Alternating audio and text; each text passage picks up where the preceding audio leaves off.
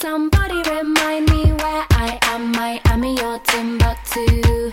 Did I ever tell you my uncle's monkey ran away from the zoo?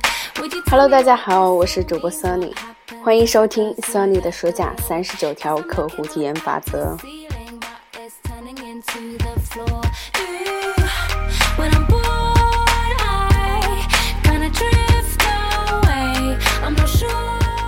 今天我们要学习的这一条法则呀，还真的是十足的干货。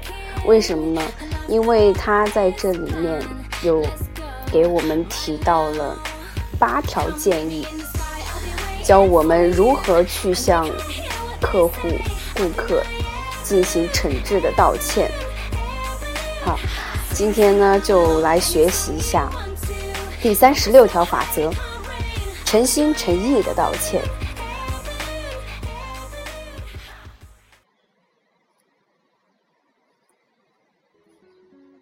对不起，你有没有注意到，只要有人把这句简短的话语说出口，一切事情都会出现转机。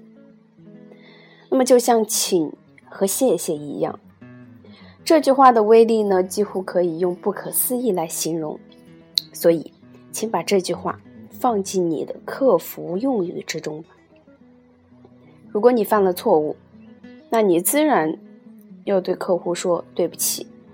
但是呢，单单有这句话是不够的，你道歉的方法和这些充满魔力的字眼具有同样的重要性。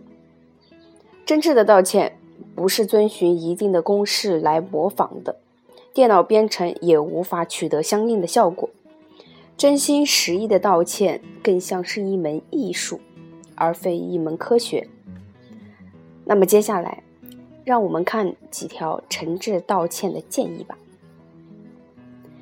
第一条建议：把发生的事情具体的说出来，不要含糊的道歉，让不满的一方明白你知道他们生气的原因。这一点呢是很重要的，所以请细心的做好事先调查，确保你的道歉是有针对性的。找出相关的信息，把造成顾客不悦的事件说出来。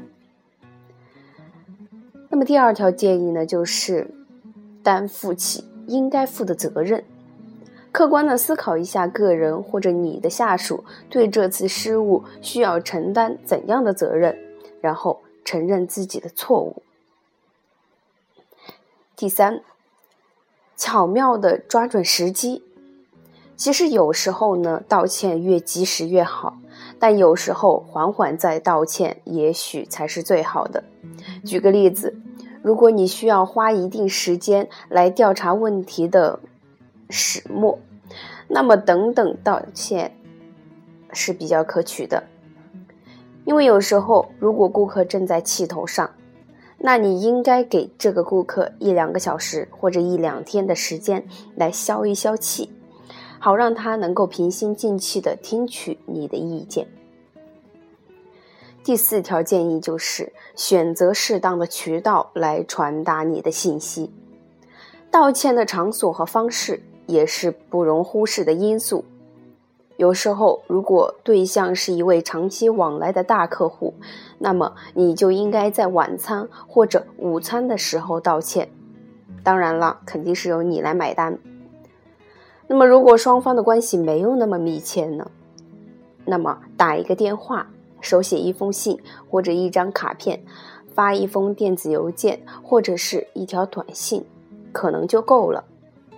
选择道歉渠道的时候呢，主要应该考虑到双方关系有多长久、有多稳固，当然了，也要考虑具体损失的严重程度。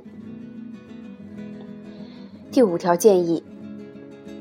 道歉要简洁，不要含糊其辞，不要找借口，不要费心辩解，要开门见山的道歉。第六个呢，就是向顾客保证下不为例。你可能没有办法保证将来任何错误都不会犯，但是呢，你可以承诺采取相关的行动，尽力的防止在相同的问题上犯两次错误。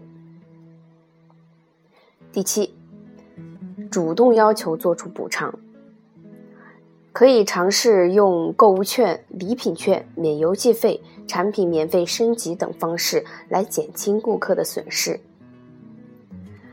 那么最后一条建议就是，真情呢是不掺假的，没有什么呢比这一点是更重要了。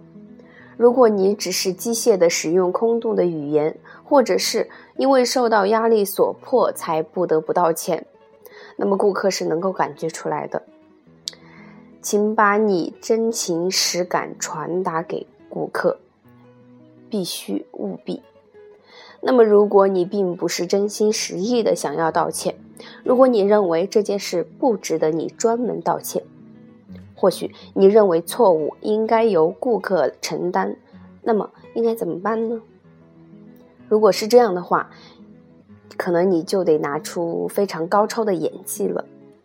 之所以这么说，是因为如果顾客想要一个诚恳的道歉，那么让顾客相信你的歉意就是你的工作。一位喜剧演员曾经说过：“真情实感是最重要的因素。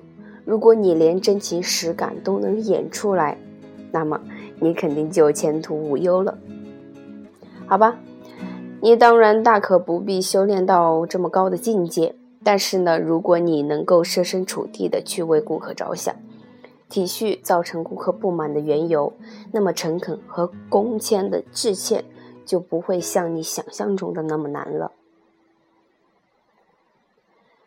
还记得埃尔顿·约翰的那首《难说道歉》吗？如果你觉得这首歌唱到你的心坎里去了，那么，我想告诉你，其实没有那么严重。世上无难事，只怕有心人。一句诚挚的对不起呢，只是一笔微小的投资，但是却会让你得到丰厚的回报。好了，今天的分享呢就到这里。在这一条法则里啊，我们学习到了八条，如何去嗯很诚恳的向顾客道歉。这些方法呢，应该也会有一定效果。希望你能够学习到，并且把它运用到你的工作中去。那么下一节内容呢，是第三十七条法则：用小礼物给顾客制造惊喜。如果你在生日的时候呢，收到了一份礼物，你自然会感到开心。但是如果在平常的时候收到礼物，可能你得到的喜悦会更多。那么，更多的内容呢？我们将在下一节展开，期待大家的收听和关注。今天的节目到这里就结束了，再见。